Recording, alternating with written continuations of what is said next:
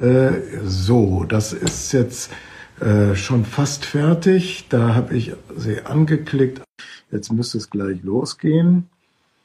Hm, da ist Delara Burkhardt. Hallo Delara, du kannst mich hören, ja? Ja, moin Jochen kann ich. Super, hi.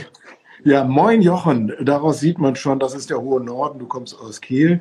Äh, ich habe gerade, bevor wir dich zugeschaltet haben, schon gesagt, du bist Europaabgeordnete. Und wir wollen heute ein bisschen ähm, über Lieferketten ähm, reden. Da kennst du dich äh, besonders gut aus, hast du dich sehr eingearbeitet, hast viel gemacht. Ich weiß auch schon im Europaparlament. Ähm, aber vielleicht, bevor wir starten, äh, ich weiß, viele Leute folgen dir, wissen, was du machst im Europaparlament. Bei uns im Kanal wissen das nicht alle. Vielleicht erzählst du mal ein bisschen, wie ist das so? Was machst du im Europaparlament? Und wie ist eigentlich, äh, wie geht das eigentlich im Augenblick in der Zeit, äh, wo doch durch die Pandemie auch ziemlich viel erschwert ist an politischem Handeln? Ja, das stimmt. Das ist eine gute Frage. Und es hat sich auch in den letzten Wochen und Monaten echt verändert, wie die Arbeit im Europäischen Parlament konkret aussieht. Also für die, die mich nicht kennen, ich bin Delara, Delara Burkhardt. Ich bin seit Mai 2019 für die SPD Mitglied im Europäischen Parlament und arbeite seitdem dort im Umweltausschuss Jochen hat es ja schon gesagt, äh, habe mich da jetzt vor allen Dingen ähm, viel mit der Frage von Entwaldung und Lieferketten auseinandergesetzt. Darauf gehen wir später auch nochmal ein, sicherlich. Ähm, genau, und ich ähm, bin hier gerade in Kiel in meinem Büro, das ich liebevoll Europa-Eck nenne, äh, weil es ein Eckladen ist, äh, damit man auch ein bisschen reinschauen kann. Ähm, normalerweise sind wir aber im Europäischen Parlament in der Regel in 42 Sitzungswochen, Montag bis Donnerstag in Sitzung in Brüssel oder wenn Plenarwoche ist in Straßburg. Ja, bevor das kommt, das ist dann auch immer etwas, was kommt. Wir sehen das auch kritisch. Wir finden auch, dass das Europäische Parlament sollte auch aus ökologischen Gründen nur einen Sitz haben. Genau, aber dadurch, dass wir natürlich ein Ort sind, wo Menschen aus allen möglichen Ecken in Europa zusammenkommen, äh, ist das natürlich unverantwortlich, während einer Pandemie so normal weiterzuarbeiten mit den ganzen Reisetätigkeiten, die wir dann eben auch auf äh, auf uns nehmen. Und dementsprechend. Das heißt, ihr macht, ähm, das heißt, ihr macht jetzt auch viel mit Videokonferenzen, auch Ausschusssitzungen beispielsweise?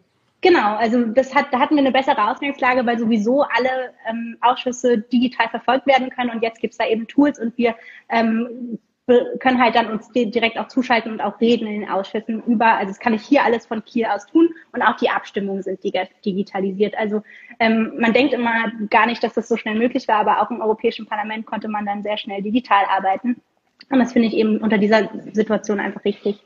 Ja, ich habe das äh, erlebt. Wir haben ja ähm, im letzten Halbjahr die EU-Präsidentschaft von Deutschland aus gehabt und da haben wir ja kurz vor Toresschluss, wollen wir vielleicht hinterher auch noch kurz drüber reden, äh, dass äh, äh, Klimaschutzgesetz beraten, das EU-Klimaschutzgesetz und auch äh, das neue Klimaschutzziel. Und dann haben wir schon mit dem Trilog begonnen. Das werden auch viele, jedenfalls hier in, in unserer Leitung, nicht äh, wissen. Das sind die Verhandlungen zwischen euch im Parlament, zwischen der Kommission und dem, äh, dem jeweiligen Ratsvorsitz. Äh, und ich war ganz beeindruckt. Also was wir alle in letzter Zeit gelernt haben, was technisch äh, geht. Und ehrlich gesagt hoffe ich, dass davon ein bisschen was auch nach der Pandemie bleibt und dass wir da auch mehr Reisen vermeiden können, die ja, wie du auch gesagt hast, immer auch mit Klimabelastung verbunden sind. Absolut. Ich würde auch mich freuen, wenn ein Stückchen davon bleibt, von der Digitalisierung.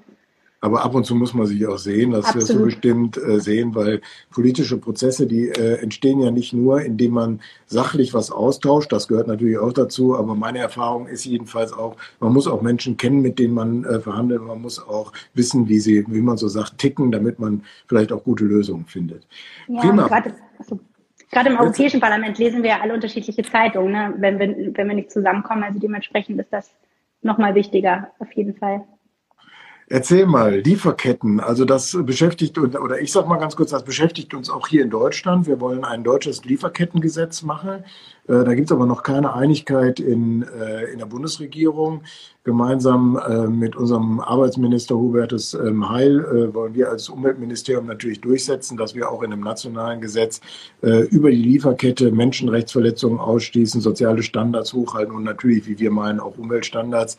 Aber du bist eine echte Fachfrau dazu, kümmerst dich auf europäischer Ebene und erzähl doch mal, wie da der Stand ist. Ja, also erstmal, warum sollte man sich überhaupt mit nachhaltigen Lieferketten auseinandersetzen? Ich glaube, jeder, der das ernst meint mit Klimaschutz und der auch wirklich Europa zu einem klimaneutralen Kontinent machen will, der muss sich eben damit auseinandersetzen, was für Fußabdrücke wir global hinterlassen. Und dementsprechend ist die Frage nach Lieferketten da eine total wichtige und die, die wir auch ernst nehmen müssen und wo wir eben konkrete ähm, Vorschläge auch einbringen müssen, weil wir nämlich ganz klar sehen, dass dass Schäden äh, an Umwelt oder aber auch an Menschenrechten nicht erst entstehen, wenn wir Produkte hier in Europa verarbeiten oder konsumieren, sondern die setzen schon früher an. Und ich finde, und ähm, auch die Mehrheit des Europäischen Parlaments nun, äh, findet, dass es nicht erst im Supermarktregal ähm, passieren darf, dass man sich dann für oder gegen ein entwaldungsfreies Produkt zum Beispiel äh, entscheidet, sondern dass das viel früher ansetzt und man eben Unternehmen die Pflicht nimmt, Transparenz in den Lieferketten herzustellen und sie auch haftbar zu machen, wenn sie Schäden an Menschenrechten und eben an der Umwelt auch ausüben. Also dementsprechend ist die Frage nach ähm, Lieferketten eine zentrale, wenn man wirklich klimaneutral werden will.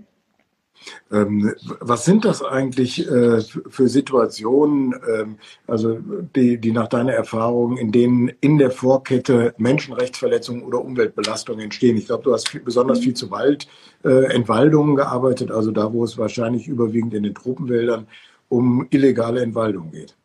Ja, also es gibt ähm, eigentlich kann man das auf ganz, ähm, ja, auf drei, sage ich mal, Rohstoffe eigentlich zurückführen, die wir auch viel in Europa importieren. Das ist einmal Soja, Palmöl, aber auch Genussgüter wie Kakao, ähm, Schok ähm, Kakao, Schokolade äh, und Kaffee. Also das sind ähm, vor allen Dingen Agrarprodukte, die wir ähm, dann ja auch viel importieren.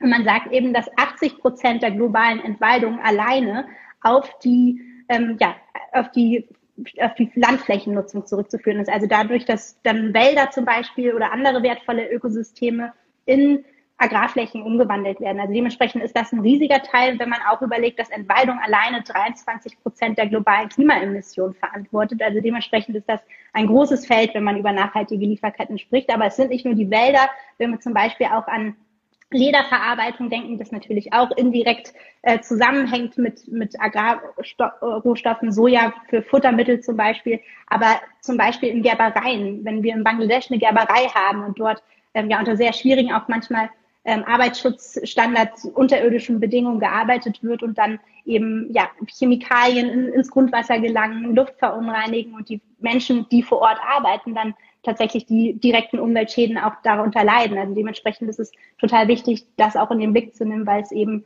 passiert und es passiert wegen unserer Nachfrage, die wir in Europa danach haben, nach diesen Gütern. Absolut. Und bevor ich mal hier ähm, so ein, zwei, du siehst das ja auch, wenn wir Fragen hier auf dem Screen sehen, aber es waren auch vorher schon Fragen ähm, äh, bei uns eingegangen. Ich will aber nochmal zu den Wäldern zurückkommen, weil äh, das war wirklich äh, eines der eindrücklichsten Erlebnisse, die ich äh, selbst hatte in, in Brasilien am Rio Tapajós.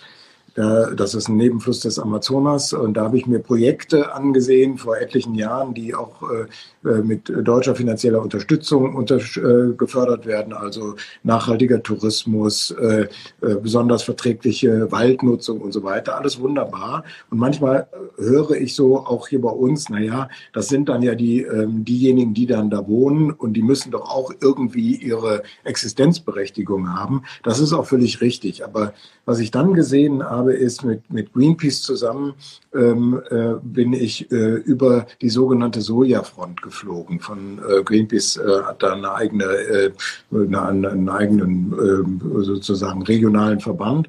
Und die haben mich äh, dahin geflogen, wo es eben nicht die Kleinbauern sind, die natürlich ihre Rechte haben, mhm. sondern wo auf breitester Front über Dutzende und Hunderte Kilometern äh, der Wald weggebrannt wird, um für Sojafelder äh, Flächen ähm, zu bereiten. Und das ist wirklich das, was desaströseres habe ich selbst noch nicht gesehen. Und am Ende ist es etwas, was eben ja nicht nur für den brasilianischen Markt produziert wird, sondern wie du gesagt hast, äh, hier für Europa.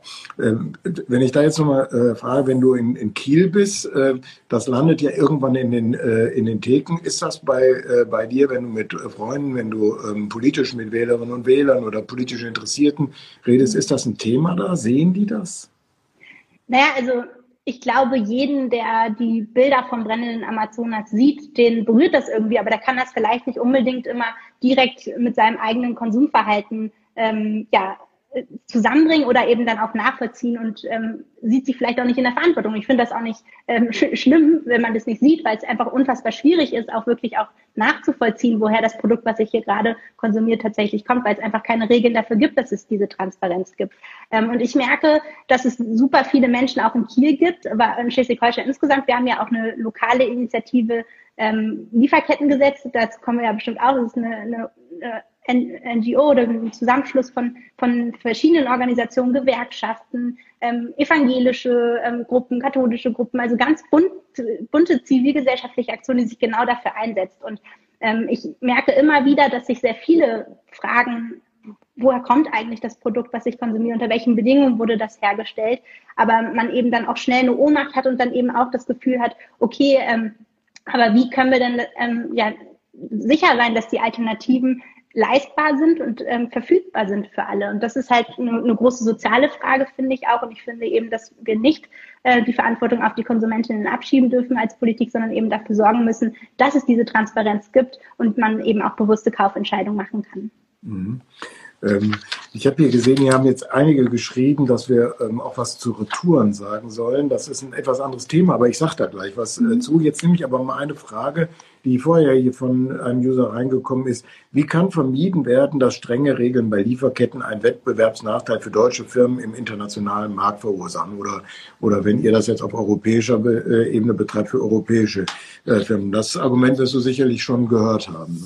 Das habe ich ein paar Mal gehört. Ähm, und ich würde mal die Frage umdrehen. Wie können wir das denn ähm, ja, verhindern, dass es ein Nachteil ist auf dem globalen Wettbewerb, wenn man sich an Umweltstandards und an Sozialstandards hält. Das ist nämlich das Problem. Diejenigen, die nach fairen Regeln spielen, die haben momentan gerade finanzieller Art einen Nachteil. Und wir können das eben dann ähm, verändern, wenn wir die Regeln für alle gleich machen. Also wenn wir dafür sorgen, dass alle diese Transparenzpflichten haben und eben auch haftbar gemacht werden können dafür. Und also wenn der, das Geschäftsmodell, und das ist dann eine gesellschaftliche, eine Frage, die wir uns als Gesellschaft ähm, ja, stellen müssen. Wenn das Geschäftsmodell darauf basiert, dass man Umwelt und Menschen ausbeutet, dann hat das in einer Gesellschaft, die Platz für Nachhaltigkeit machen will und die sich an Klimaziele halten will, keinen Platz. Also dementsprechend glaube ich, dass viele Unternehmen, und ich weiß auch, dass viele Unternehmen in Deutschland ähm, sich sehr bemühen darum, Transparenz in ihren Lieferketten herzustellen und auch ein sehr großes Problembewusstsein haben und sich übrigens auch diese Regeln wünschen. Also es gibt eine Umfrage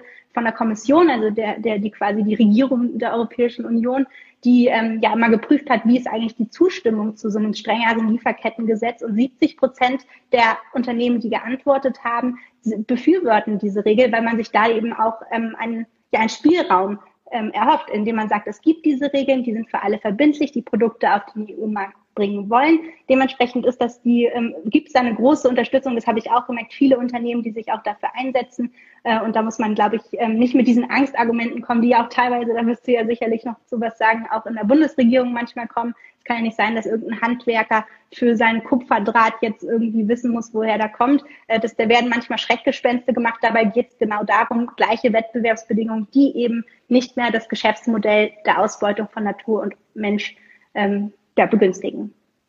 Ja, ich glaube, das, äh, das äh, ist ein ganz wichtiger Punkt. Äh, Im Grunde geht es ja darum, diejenigen zu schützen, die sich äh, so verhalten, wie jeder normale Mensch es als anständig äh, äh, empfindet. Also wenn irgendwo Produkte äh, in der Vorkette mit Menschenrechtsverletzungen oder mit, mit wirklich schändlichen sozialen Standards oder äh, mit äh, Gewässerbelastungen verbunden sind, das kann ja nicht in Ordnung sein. Und wie du sagst, das wissen wir auch hier von den Umfragen, die wir in, von der Bundesregierung, vom Arbeitsministerium aus gemacht haben. Es gibt viele Unternehmen, die das absolut befürworten. Und es kann nicht sein, dass andere dann praktisch Trittbrettfahrer sind und an denen vorbei äh, trotzdem noch äh, schlecht handeln. Ähm, du, du, hast eben die lokale äh, Lieferketteninitiative äh, angesprochen bei euch. Erzähl doch mal dazu. Ja, also die haben sich tatsächlich bei mir gemeldet. Ähm, das sind ganz bunt gemischte, ähm, jetzt wirklich eine bunt durchmischte Truppe, also von ähm, lokalen Fahrradherstellern, ich sage jetzt keine Namen, über äh, gewerkschaftliche Akteure, Umweltverbände, äh, Kirchen sind, ähm, sind die, haben die sich organisiert und haben halt eben ähm, klar gemacht oder versuchen auch vor allen Dingen Unternehmen in Schleswig-Holstein zu mobilisieren, die eben genau sich auch äh, für ein Lieferkettengesetz einsetzen, um eben auch den Druck ähm, gerade auf den Gesetzgeber zu erhöhen, dann äh, was zu machen. Und natürlich sind die dann auch mit mir in Kontakt getreten, weil wir auf europäischer Ebene ja konkrete ähm, ja, Lieferkettengesetze in, in der Pipeline haben. Die sollen ja noch dieses Jahr vorgestellt werden. Also dementsprechend äh, finde ich das total total gut, dass ähm, ja so viele Menschen sich organisieren und eben Druck machen, ähm, damit es da endlich Regeln gibt und dass das hier auch in, in Schleswig-Holstein passiert, aber auch überall, ähm, also in vielen, vielen Regionen. Ich will jetzt auch nichts Falsches sagen. Es sind wirklich ähm, auch mittlerweile flächendeckend. Ähm, der Druck ist groß und da würde ich vielleicht auch einfach mal, ähm, damit du mich nicht nur befragst, auch eine Frage äh, an dich zurückspielen, weil ja schon sehr lange der Vorschlag jetzt im, im Raum steht und es ja auch eine feste Vereinbarung im Koalitionsvertrag gibt, ähm, dieses Lieferkettengesetz auch in Deutschland, dass es dann endlich kommt.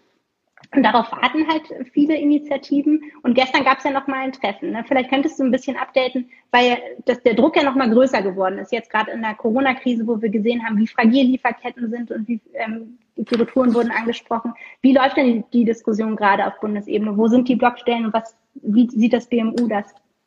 Ja, also es gibt, ähm, es gibt da verschiedene Punkte, bei denen wir noch nicht einig äh, sind. Das eine ist die Frage, das hast du mal so eben am Rande angesprochen, was hat das eigentlich für Konsequenzen, wenn äh, ein Verstoß gegen äh, Umweltstandards, gegen Menschenrechtsstandards, äh, Sozialstandards äh, vorliegt? Was, was folgt dann? Und äh, wir meinen, ähm, wie auch das Arbeitsministerium, dass dann äh, auch eine Haftung vorgesehen äh, werden muss und das wird beispielsweise im Wirtschaftsministerium so noch nicht gesehen. Ähm, mhm. Dann ist die Frage, ab welcher Größe ähm, äh, sind ähm, äh, Unternehmen zu beteiligen, also für wen gilt das alles? Du hast eben gesagt, so ein kleiner Handwerker, für den gilt das natürlich nicht. Aber wir meinen schon, dass es nicht nur die großen DAX-Unternehmen sein sollen, sondern unsere Vorstellung ist, dass es oberhalb von 500 Mitarbeitern und Mitarbeiterinnen ist. Und dann ist für uns natürlich als Umweltministerium ganz wichtig, dass wir nicht nur Menschenrechts- und Sozialstandards ähm, verankern, sondern eben auch die Umweltstandards. Also ich sage mal, als, als politischer Mensch würde ich ähm, schon auch in, den in die Hände klatschen, wenn wir die Sozialstandards und die Menschenrechtsstandards äh, geregelt kriegen. Das wäre ja schon ein großer Fortschritt. Aber äh, wir meinen eben, dass ein Lieferkettengesetz, das die Umwelt äh, Regeln ausblendet, nicht vollständig äh, ist. Denn häufig ist es auch so, dass Menschenrechtsverletzungen und Umwelt äh, äh und Umweltverletzungen ähm, von Umweltstandards Hand in Hand gehen. Also wir hoffen sehr, dass das äh, äh, noch gelingt. Aber irgendwann muss man sich natürlich die Frage stellen, also wir sind ja, wir müssen ja alle Kompromisse machen in der Regierung. Das ist auch so. Das gehört auch, das muss ich häufig auf dem dem Kanal auch erklären. Wir werden ja manchmal dafür kritisiert, dass wir Kompromisse machen. Das gehört aber dazu. Äh, aber irgendwann wird ein Kompromiss faul und dann würde ich sagen, kann man es auch nicht mehr mitmachen. Äh, und ein Lieferkettengesetz muss schon das beinhalten, was es dann auch äh, verspricht. Und insofern hoffe ich auch ein Stück, ähm, wie auch immer, dass wir ähm, auch Unterstützung von Europa kriegen. Justizkommissar ähm, Reinders hat das ja angekündigt, dass er es machen will. Hast du wieder zurück zu dir gespielt. Äh, wie mhm. weit ist der? Weißt du das? Ja, ähm, kann ich sagen, weil da wird auch gerade nochmal in den Chat gefragt, habe ich gesehen, soll es ein Lieferkettengesetz für Deutschland und in der EU geben? Also das, was Jochen gerade gesagt hat, das bezieht sich natürlich auf Deutschland. Also Deutschland möchte auch in gewisser Weise Vorreiterin sein in der EU und eben auch ähm, ein solches Lieferkettengesetz auf den Weg bringen. Aber es gibt eben diese Initiative auch ähm, auf europäischer Ebene. Da soll jetzt im, im zweiten, äh, beziehungsweise ersten, zweiten, mal sehen, wann das jetzt konkret wird, Quartal, äh, ein Vorschlag vorgestellt werden. Es gab schon ein ähm, Impact Assessment und auch eine Studie, die eben auch äh, versucht hat, ähm, ja, zu gucken, was die Auswirkungen sind und ist es überhaupt politisch gewollt. Äh, und daran wird dann jetzt gerade konkret gearbeitet. Was ein ganz spannender Vergleich ist, ähm, in der EU werden die umweltbezogenen Sorgfaltspflichten immer wie selbstverständlich mitgedacht, weil ähm, wenn man da technisch rangeht, dann ist es wohl, ähm, ich bin keine Juristin, aber viel einfacher nachzuvollziehen, wo Zusammenhänge zwischen Schäden und dem Handeln von Unternehmen ähm, im Umweltbereich ist es viel leichter nachzuvollziehen als zum Beispiel im Bereich der Menschenrechte. Deswegen wird es wie selbstverständlich auf europäischer Ebene zusammengedacht. Und das ist auch ein spannender Vergleich, finde ich, weil natürlich, wenn Deutschland ähm, eine ein Lieferkettengesetz ohne umweltbezogene Sorgfaltspflichten machen würde. Natürlich implizit kann das sein, dass über Menschenrechte die abgedeckt werden. Aber da müssten sie ja spätestens, wenn das EU-Gesetz in Kraft tritt, sowieso eine, eine, Anpassung machen. Also dementsprechend ist auch das gerade, weil es wie selbstverständlich immer zusammen diskutiert, aus europäischer Brille nicht ganz nachvollziehbar, warum da einige Teile der Regierung ähm, so blocken, weil es erstens halt einfacher ist, die Kausalitäten herzustellen und es eben genauso notwendig ist, wenn man guckt, was äh, in den Lieferketten passiert und wie wir da eben auch ähm, ja, Klima ähm, und Umwelt schädigen. So dementsprechend ist da, erwarten wir dieses Jahr dann konkrete Vorschläge und dann ist es ja immer so, dass das Parlament einen Vorschlag dazu, oder eine Haltung dazu äh, erarbeitet und ähm, der Rat, also als Vertretung der Mitgliedstaaten und dann wird verhandelt und man versucht, ein ähm, Gesetz auf den Weg zu bringen. Und ähm, da hattet ihr ja auch, und vielleicht kannst du da noch mal was zu sagen, äh, in der deutschen Ratspräsidentschaft schon einen Auftakt gemacht. Das war jetzt nicht das BMU, das war das Sozialministerium, aber da wurden ja auch schon erste Sondierungen gemacht ähm, in, im Rat zum Lieferkettengesetz, was ähm, da, und wo eben auch spannenderweise auch die umweltbezogenen Sorgfaltspflichten drin sind. Ne? Ja, absolut. Ich glaube auch, dass es eine große Übereinstimmung zwischen den EU-Mitgliedstaaten ähm, gibt. Und umso äh, wichtiger ist es, dass auch Deutschland als äh, großer Mitgliedstaat ähm, äh, sich da klar positioniert. Und man guckt schon sehr genau drauf, was wir eigentlich bei uns hier machen. Und deshalb wäre es, glaube ich, ein ganz schlechtes Signal, wenn wir ein Lieferkettengesetz hier machen würden, bevor die EU-Debatte losgeht. Und dann fehlt eine so wichtige Stelle wie der Umweltschutz. Das kann ich mir ehrlich gesagt äh, kaum äh, vorstellen. Dilara, wollen wir mal ganz kurz gucken? Hier kommen eine ganze Reihe Fragen rein, damit die Leute auch sehen, dass wir das nicht mhm. ignorieren. Ähm, jemand fragt, und dann machen wir so ein bisschen Ping-Pong, eins du, eins ich. Äh, wir, äh, wie würde ein Lieferkettengesetz internationale Handelsabkommen wie Mercosur beeinflussen? Hast du da eine Einschätzung? Also ich glaube, ähm, wir müssen da beides verändern. Also wir können dieses Lieferkettengesetz machen. Das ist, glaube ich, erstmal direkt ähm, gültig für, äh, für Fragen, wo wir keine geregelten Handelsabkommen haben. Und es gibt eben die Gefahr, dass wenn wir keine klaren Regeln in unseren Handelsabkommen haben, dass das Lieferkettengesetz dann einfach umgangen könnte durch dieses existente Handelsabkommen. Und das wollen wir natürlich auf europäischer Ebene ähm, verhindern. Ähm, deswegen ist auch parallel, also es, es ist halt super kompliziert, was da alles zusammenkommt und es werden mehrere Gesetze gleichzeitig gemacht in der Politik manchmal. Wir müssen eben genau gucken, dass es dann zusammenpasst. Und deswegen ähm, setzen wir uns gerade im Europäischen Parlament auch sehr stark dafür ein, dass ähm, Handelsverträge anders aussehen müssen in Zukunft, dass wir Nachhaltigkeitskapitel in diesen Handelsverträgen haben, die eben genauso verbindlich einklagbar sind wie eben so ein Lieferkettengesetz. Und deswegen müssen wir auch an den Handelsverträgen arbeiten und die grundlegende Architektur, wie Handelsabkommen ähm, entstehen, verändern, weil sonst ähm, hat so ein Lieferkettengesetz irgendwo immer seine Grenzen und deswegen müssen wir die Diskussion zusammenführen und ähm, das tun wir auf jeden Fall auch im Europäischen Parlament. Ja, da kann ich vielleicht ergänzen, also da gerade das Mercosur-Abkommen im Allgemeinen ist hier natürlich auch eine heiße Debatte äh, in Deutschland und äh, das, das Abkommen hat wirklich viele gute Seiten, das muss ich sagen. Aber äh, gerade die Nachhaltigkeitsstandards, die sind nicht vollständig auf, dem, auf der gleichen Verbindlichkeit geregelt. Und ähm, gerade unter der jetzigen brasilianischen Regierung, äh, wo praktisch sehenden Auges zugelassen wird, dass das Abbrennen von Wäldern vorangeht, ist so deutlich geworden, dass äh, sowas muss verbindlicher geregelt werden. Äh, und deshalb äh, sehen wir im Augenblick äh, die Dinge mit dem Mercosur-Abkommen ähm, äh, auch kritischer, obwohl wir es unbedingt am Ende haben wollen. Aber äh, so wie die Regierung in Brasilien, die ja nun natürlich nur ein Land in äh, das vom Mercosur abgedeckt ist, aber eben ein sehr wichtiges. Äh, und da brauchen wir mehr Sicherheit, dass wir nicht Handelsabkommen machen, die dann am Ende sowas wie vielleicht sogar ein gutes Lieferkettengesetz auf europäischer und deutscher Ebene dann unterlaufen würden. Wir, ähm, das bringt jetzt logischerweise ein bisschen, aber ich will das trotzdem nochmal mhm. ähm, aufgreifen. Was können VerbraucherInnen tun, äh, um durch ihren Konsum das Problem nicht noch zu verschärfen? Man kann sich ja nicht nur von regionalen Produkten ernähren. Äh, na, da haben die Erfahrungen ja mit eurer Lieferketteninitiative doch auch ein bisschen äh, was anderes gezeigt. Ich glaube, es geht mehr, als so manche denken.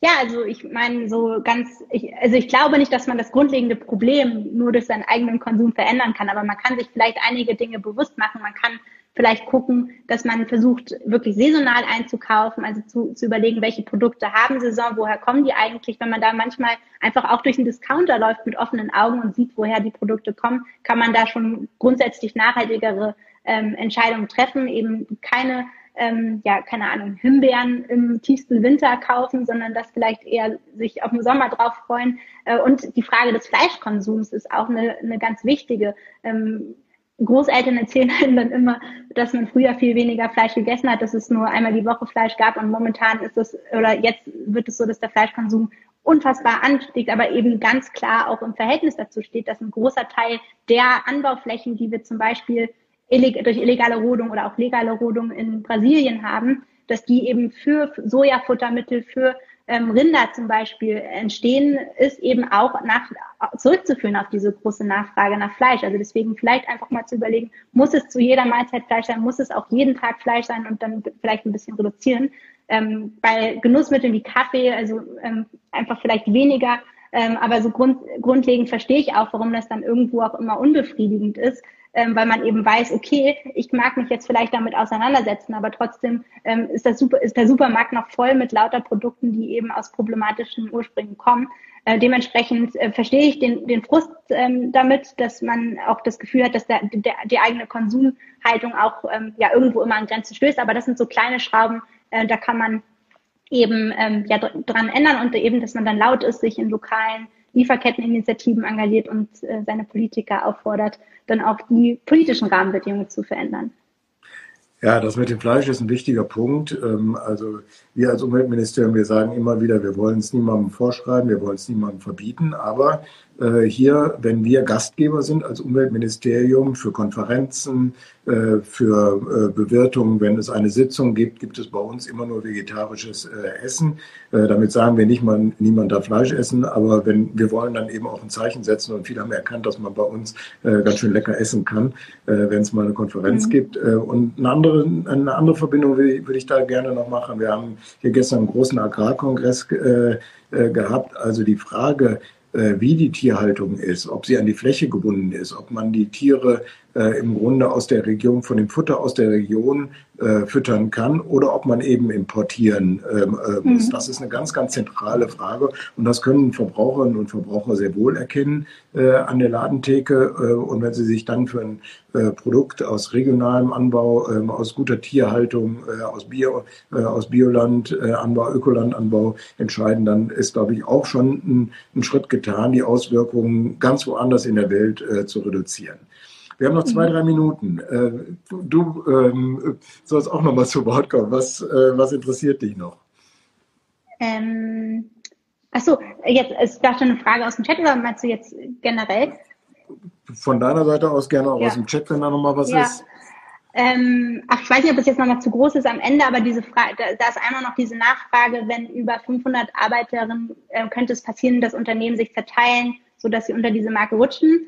Ähm, da sind, glaube ich, auch noch offene Diskussionen. Also wir diskutieren momentan in, auf europäischer Ebene, dass wir keine Größe oder keine Größe festmachen, für die das ähm, ja, gelten soll, sondern dass es eben dann auch eine Frage von politischen Rahmenbedingungen ist, dass man eben gerade kleine Betriebe auch unterstützt, da äh, Transparenzpflichten einzuhalten. Also dementsprechend äh, müssen wir da, glaube ich, auch noch diskutieren. Ähm, so grundsätzlich würde mich natürlich interessieren, ähm, wie realistisch glaubst du, dass es noch vor der Bundestagswahl ein Lieferkettengesetz in Deutschland gibt? Das wäre eine spannende Frage.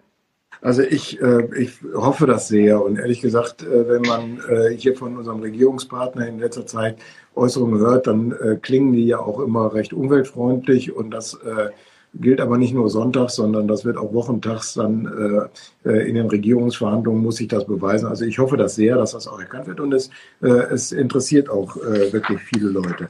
Äh, ich habe hier noch eine Frage, ähm, äh, die, also es sind noch etliche, aber wir können ja nicht alles beantworten.